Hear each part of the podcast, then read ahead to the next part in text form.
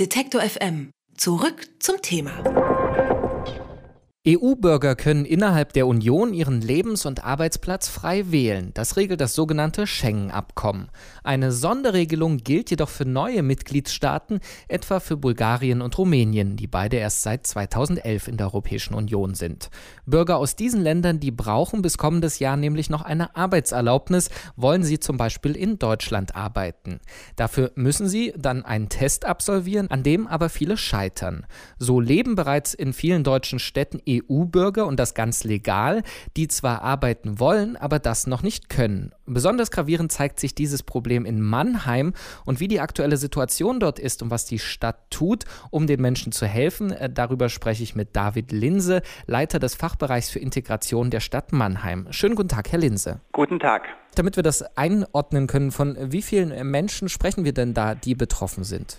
Also in Mannheim ähm, sind derzeit 6000 Personen gemeldet mit bulgarischer und rumänischer Staatsangehörigkeit.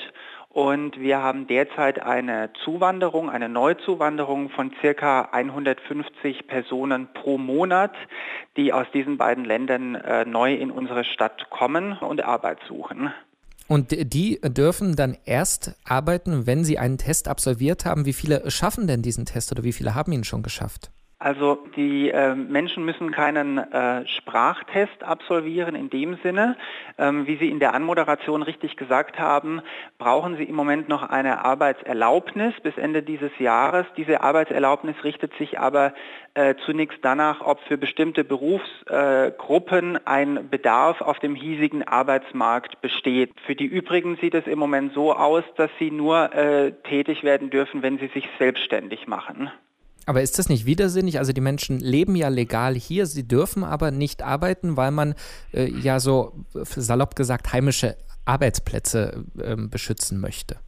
Also Sie haben äh, insofern recht, als dass sich die rechtliche Situation für die Menschen als äh, sehr problematisch herausstellt. Äh, sie sie müssen arbeiten, sie, die allerwenigsten von ihnen bekommen Sozialleistungen. Ähm, und die Tatsache, dass sie keine legale Beschäftigung als sogenannte abhängige Beschäftigte eingehen können, also als Angestellte beispielsweise, äh, führt dazu, dass sie unter sehr äh, schwierigen Arbeitsbedingungen ähm, leben äh, bzw. arbeiten müssen, äh, sehr viel im Bereich ähm, Schwarzarbeit, es werden sehr geringe Löhne gezahlt.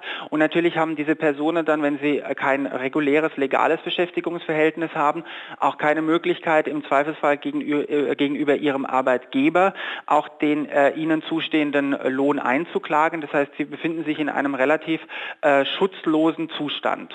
Also rechtlich nicht geschützt, können sie von ihren Arbeitgebern ausgebeutet werden. Jetzt kommt noch dazu, wenn eben die finanzielle Lage so prekär ist, dass auch die Lebensbedingungen schlecht werden. Es gibt da Berichte aus Mannheim, dass äh, die Einwanderer dort in sehr heruntergekommenen Häusern unter ganz schlechten Lebensbedingungen leben.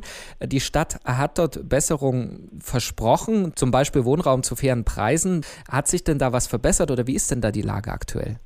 Man muss zunächst sagen, wir befinden uns hier in einem Kreislauf. Die Sachen bedingen sich gegenseitig. Wenn Sie kein reguläres Beschäftigungsverhältnis haben, ist es Ihnen nicht möglich, am regulären Wohnungsmarkt eine normale Wohnung anzumieten.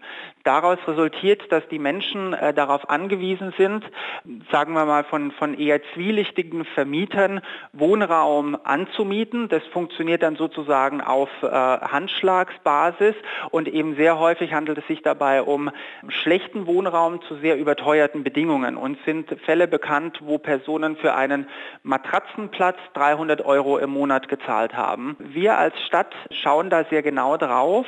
Wenn wir feststellen, dass die Wohnbedingungen menschenunwürdig sind, dann sind wir auch schon so weit gegangen, dass wir ganze Häuser geräumt haben. Wir haben da teilweise auch äh, Ungezieferbefall festgestellt in Wohnungen, in denen kleine Kinder gelebt haben. Und selbstverständlich stellen wir dann als Stadt alternativen Wohnraum zur Verfügung. In einzelnen Fällen haben wir ganze Immobilien aufgekauft und die Häuser dann entsprechend saniert, um dann äh, vernünftigen Wohnraum dann auch zur Verfügung zu stellen. Jetzt kann man zumindest subjektiv gesehen sagen, da ist also die EU-Einwanderungspolitik gescheitert, wenn die Stadt dann auf einmal die Aufgaben übernehmen muss, die äh, durch diese Reglementierung erst auf sie zukommen, oder? Gut, ähm, es ist ja in dem Sinne keine Einwanderungspolitik. Sinn der Europäischen Union ist es, dass sich alle Bürger und Bürgerinnen in der Europäischen Union frei bewegen dürfen und grundsätzlich auch in jedem der 28 Mitgliedstaaten der EU sich niederlassen dürfen äh, und einer Arbeit nachgehen.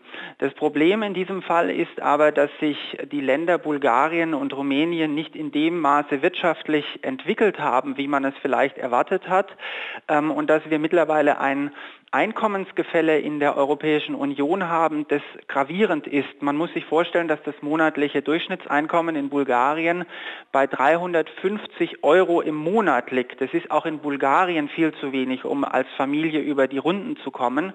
Und daraus resultiert natürlich die Tatsache, dass die Menschen gezwungen sind, in andere Länder zu gehen, äh, um sich dort eine ökonomische Existenz aufzubauen. Also letztlich werden wir diese Wanderung innerhalb der EU nur verändern können, wenn es in den Herkunftsländern zu einer verbesserten wirtschaftlichen Situation kommt.